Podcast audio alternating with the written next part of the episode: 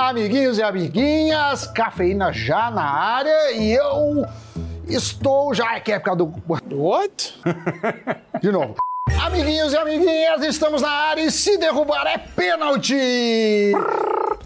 E do lado o matador, o craque, o camisa 10, Doni Denútil. Hoje o programa vai ser breve, vai ser sucinto e vai ser objetivo. Mas um programa necessário, ainda mais em época de Selic nas alturas.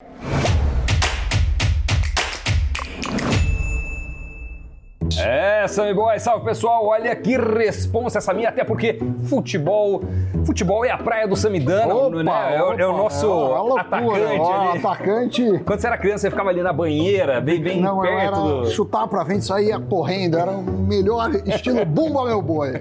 Mas muito bem, chega de gracejos. Sim, estamos passando por mais uma temporada favorável aos rentistas e que não sabemos bem quando ela termina. Hoje a Selic opera acima dos 13% ao ano e há quem diga que ela venha a bater os 14%. E se isso acontecer, nós não sabemos por quanto tempo vai ficar nesse patamar. Tudo depende da inflação acalmada, o Banco Central vê esse, esse remédio foi efetivo ou não, mas enquanto isso, há diversos produtos na renda fixa dando bons retornos, em parte graças a esse alto patamar da taxa básica de juros. Exatamente. Entre os ativos disponíveis para todos os investidores, temos dois de fácil acesso: os CDBs e os RDBs.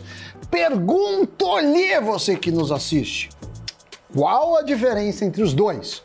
Porque muitos apenas olham para o retorno de diferença que eles oferecem, mas podem se prejudicar caso venham escolher um que não atenda às suas necessidades, expectativas. E daí podem se dar mal justamente no quesito rentabilité, que na língua que eu inventei significa rentabilidade em português.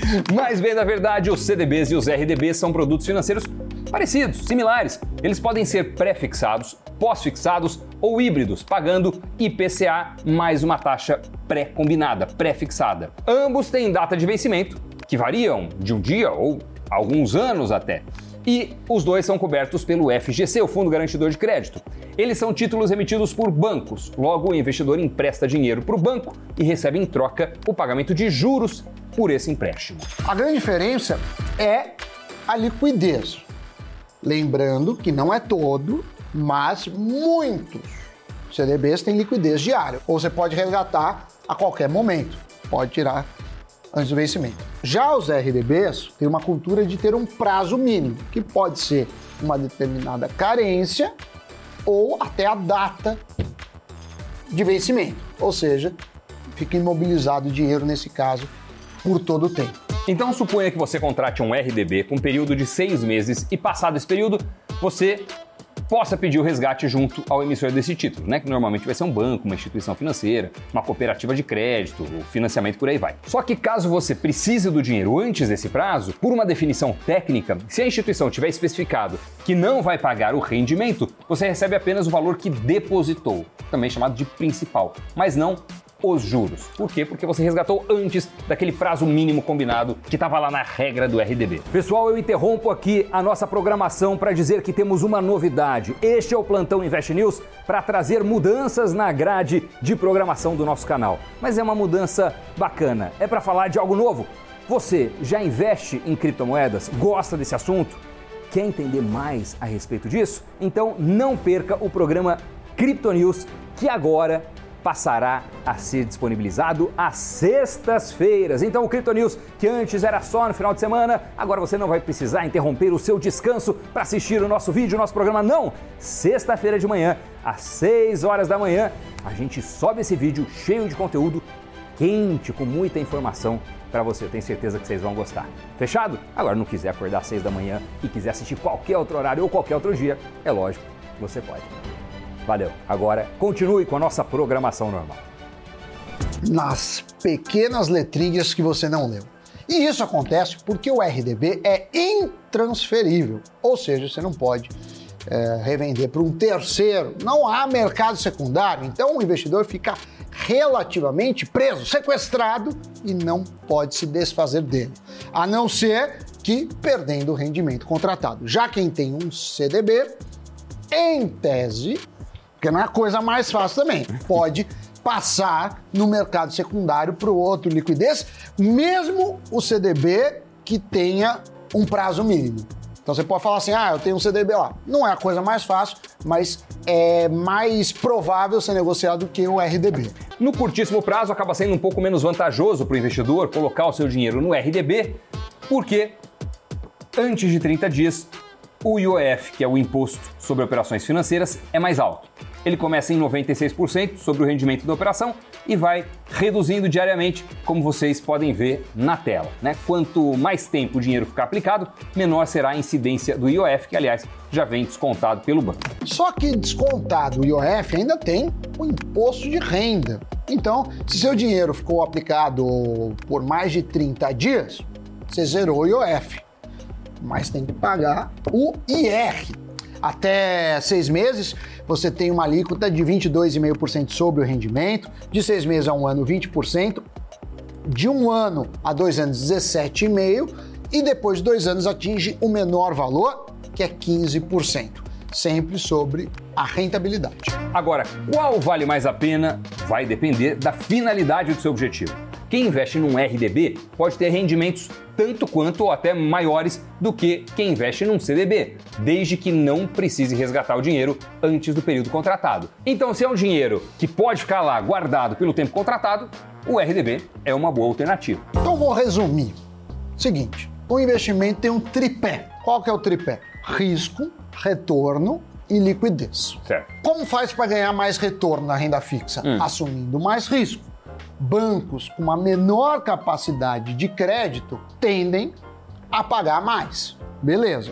Agora vamos supor que você tem o mesmo risco e quer ganhar mais. Como que você pode fazer? Abrindo mão da liquidez. Então um banco é, tem um CDB, pode até ser no mesmo CDB, CDB do banco A para quatro anos, que tem liquidez diária, vai pagar menos do que um, um CDB do próprio banco A de quatro anos que tem a liquidez só no final. Claro ou um RDB só no final. O RDB ainda tem menos ainda, porque o CDB tem os contratos, mas você pode às vezes revender, eles falam que tem um prazo, às vezes abrindo um pouco, você consegue revender. O RDB é muito, muito mais difícil. Então, é uma decisão. Então, você tem que ficar nesse tripé. O que, que afeta? Retorno, risco e liquidez. Exatamente. Tem muitos que montam estratégias em CDBs de curto prazo, por exemplo. Nesse caso, a pessoa que investe usa um dinheiro novo, digamos assim, e não o dinheiro destinado para reserva de emergência. E diante do cenário que a gente falou logo no começo, de mais aumento na Selic, existem títulos de curto prazo que remuneram 110% CDI, mais do que isso. E em período eleitoral, como a gente tem à frente, uma bolsa ainda sensibilizada, acaba sendo uma maneira de apostar em uma alta nos lucros, nos ganhos, né? Tem gente que usa essa estratégia. É, mas você tem que lembrar que quando você compra um CDB e o RDB, você tem o FGC, mas o FGC é um seguro. Se o banco quebrar, tem o seguro. E esse FGC é um seguro que é até 250 mil por CPF por instituição, 1 milhão no global, e esse é o valor final. Então você tem que fazer a conta de chegada. Eu investindo com os juros não pode passar de 250 mil.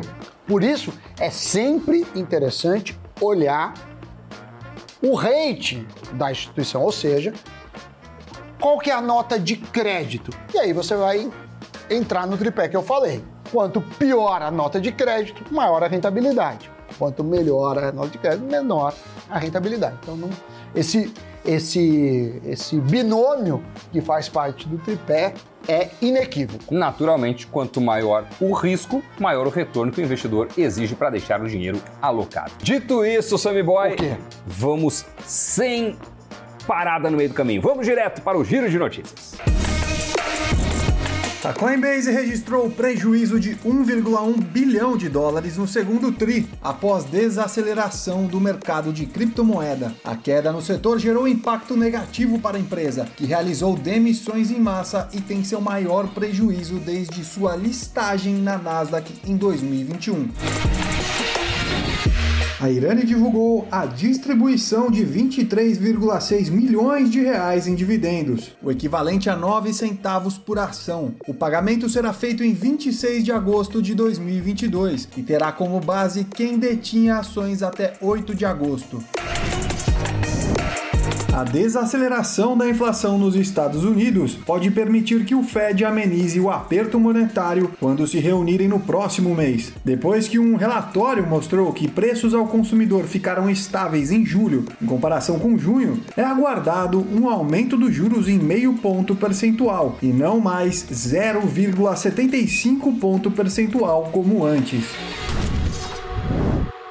Notícias giradas agora sim. Você já se inscreveu no canal, já deixou o like, já ativou o sininho? Deixe seus comentários. Você sabia dessas diferenças? Você investe em CDBs, em RDBs? Quer sugerir uma pauta? Deixa lá, lemos todas com maior carinho, assim como a nossa brilhante, talentosa equipe que faz do Cafeína um dos maiores sucessos do canal dos do Pililica e do Léo. Tchau, pessoal.